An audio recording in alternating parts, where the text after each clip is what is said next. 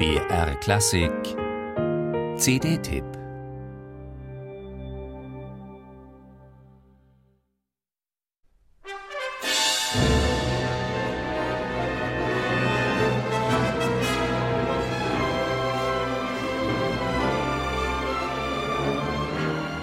Arnold Schönbergs Frau Mathilde hatte ein Verhältnis mit einem Maler. Der setzte seinem Leben ein Ende, sobald Mathilde zu Arnold zurückgekehrt war. Mathildes Bruder, Alexander von Zemlinski, verarbeitete dieses Trauma, indem er eine ähnlich gelagerte Bühnenhandlung zu einer Oper machte, eine florentinische Tragödie von Oscar Wilde. Auch hier haben wir es, wie Zemlinski meinte, mit der Rettung einer Ehe über einer Leiche zu tun.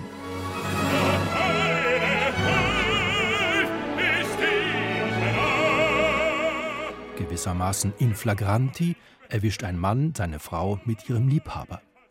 Den tödlichen Zweikampf der Rivalen verliert der Liebhaber, worauf die Frau schlagartig die Fronten wechselt und im Sieger nicht mehr den Feind sieht, sondern den Freund, einen für sie ungeahnt tatkräftigen und daher attraktiven Kerl. Ihre Schlussfrage lautet Warum hast du mir nicht gesagt, dass du so stark? Seine Antwort Warum hast du mir nicht gesagt, dass du so schön?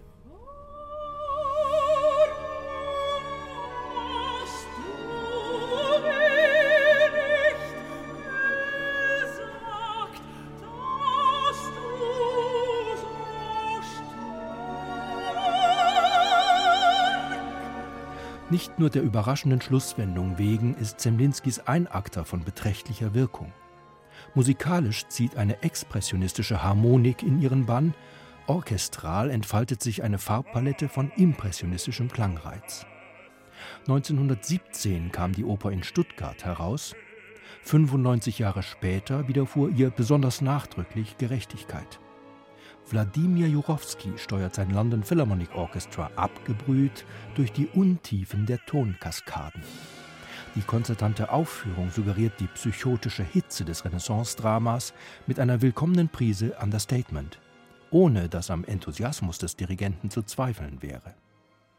Unter den Solisten behauptet sich neben der Mezzosopranistin Heike Wessels und dem Tenor Sergei Sorokodow vor allem der Wotan erfahrene Bariton Albert Domen mit individueller Statur.